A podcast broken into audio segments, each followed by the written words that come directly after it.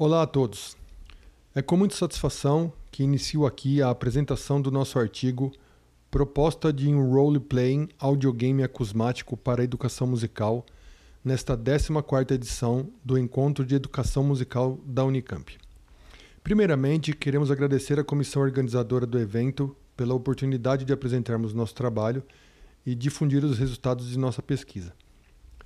Uh, o presente artigo proposta de um role-playing audiogame acusmático para educação musical, foi escrito por mim, Leonardo Porto Passos, mestrando do programa de pós-graduação em música do Instituto de Artes da Unicamp, eh, em parceria com meu orientador, José Eduardo Fornari Novo Júnior, professor pleno da coordenação de pós-graduação do IA Unicamp.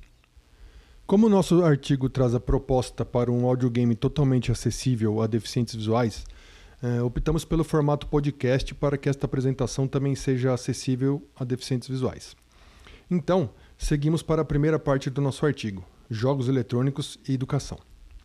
Em nossa atual era da informação, também chamada de era digital, os avanços tecnológicos são constantes, principalmente no que se refere às tecnologias da informação e comunicação. E em meio a toda essa evolução estão os videogames, que são jogados por todas as faixas etárias em diversos tipos de dispositivos consoles, computadores e dispositivos móveis.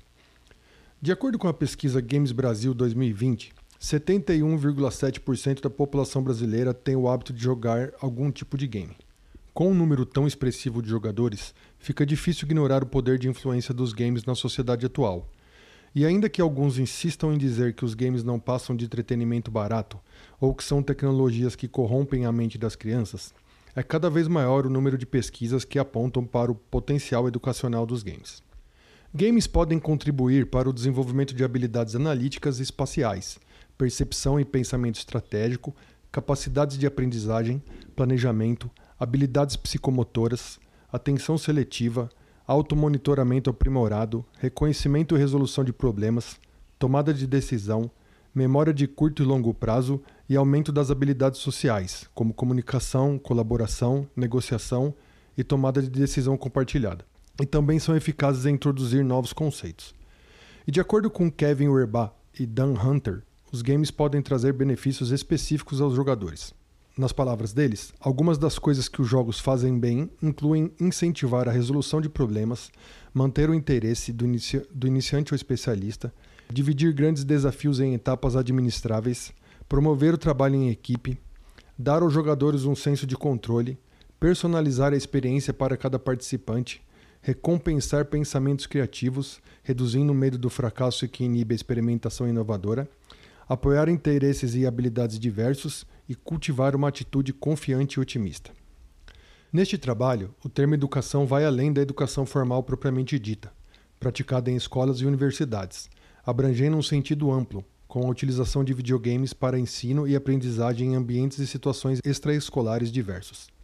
Em 1970, Charles Zabit propôs o termo Serious Games, jogos sérios, em seu livro de mesmo nome, que são jogos com um propósito educacional explícito e cuidadosamente pensado, e não se destinam a ser jogados primariamente para diversão.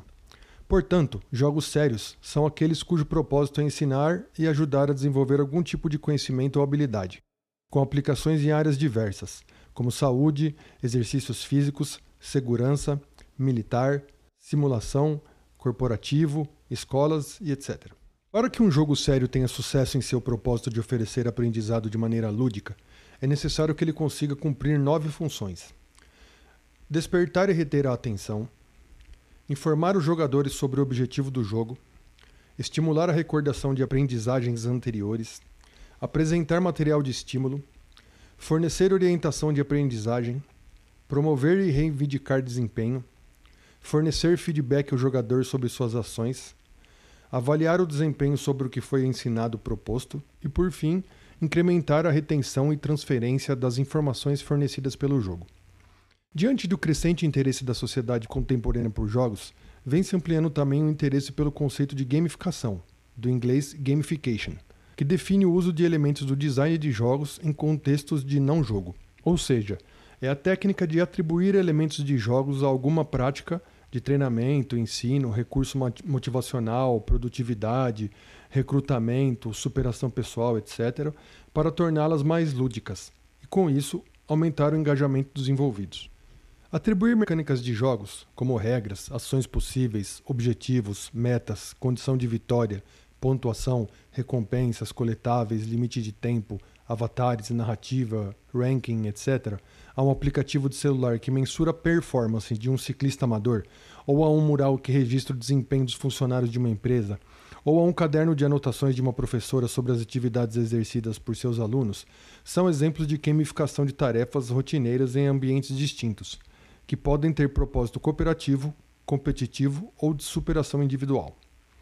Podemos apontar pelo menos três grandes benefícios educacionais promovidos pela gamificação.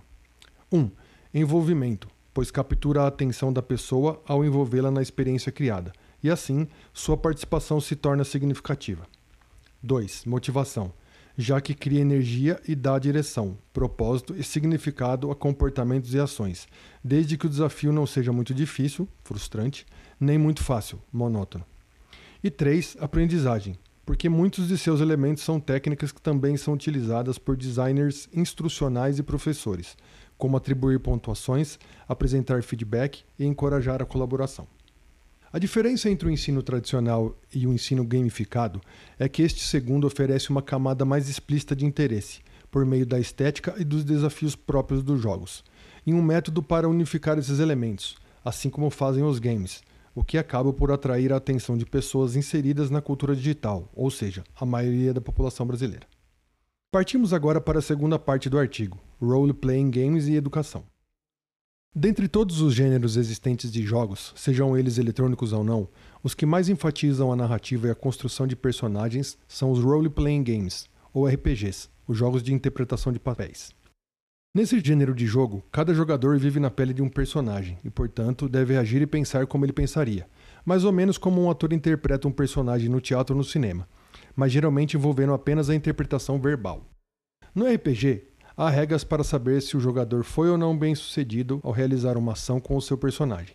Para isso, existe a ficha de personagem, na qual constam informações acerca do personagem interpretado pelo jogador, como atributos, nível de inteligência, força, carisma, destreza, etc., equipamentos, armas, armadura ou proteções, eh, itens mágicos, background, que é a história pregressa, ou qualquer coisa que seja relevante para o contexto do universo ficcional do jogo. Geralmente, a relação entre os personagens jogadores é de cooperação, e não costuma haver competição entre eles. A condição de vitória também é um diferencial no RPG, já que o ganhar ou vencer se resume a interpretar bem o personagem, se divertir e contribuir para o bom andamento da narrativa. Uma partida de RPG geralmente acontece por simples comunicação oral, que pode ou não ser incrementada por recursos visuais, como mapas, miniaturas, maquetes, etc. Ou recursos sonoros, como música e efeitos sonoros. De qualquer forma, muitos sistemas de RPG priorizam apenas a comunicação verbal, que pode se expandir com entonações de voz, especificidades na fala e expressões faciais e gestuais, e também as rolagens de dados ou o uso de fichas de personagens. Outra característica peculiar dos RPGs é a existência do mestre, um tipo especial de jogador, com funções diferenciadas em relação aos demais, como narrar as situações que acontecem com os personagens dos outros jogadores, conduzir e orientar os jogadores pela história, descrever situações e cenários, apresentar desafios e conflitos, interpretar os PNJs, ou personagens não jogadores, que são os antagonistas, coadjuvantes e figurantes, e, principalmente, aplicar as regras. É com base em todas as informações oferecidas pelo mestre que os jogadores decidem quais ações vão tomar com os seus personagens. O mestre também é o responsável por escrever o enredo da história, também chamada de aventura ou crônica a ser vivida pelos personagens jogadores ou por escolher uma história pronta, escrita por outra pessoa. Nos RPGs digitais, o papel do mestre é desempenhado pelo sistema do game, ou seja, por sua inteligência artificial. Além de deter o mesmo potencial educativo pertinente aos games, eh, os RPGs ainda propiciam uma construção interdisciplinar do conhecimento, já que permitem a criação coletiva ou individual de narrativas dos temas mais variados, e possuem grande flexibilidade na utilização de mecânicas de jogo, que podem ser adaptadas de acordo com o contexto e as intenções.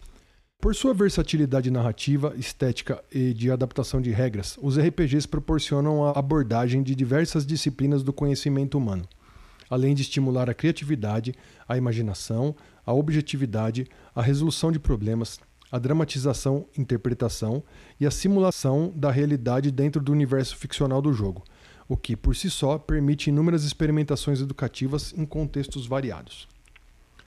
É, na terceira parte do artigo, vamos falar agora sobre audiogames e educação. Audiogames são jogos eletrônicos cujo conteúdo, narrativa, mecânicas, comunicação, é veiculado principalmente ou exclusivamente por meio do som.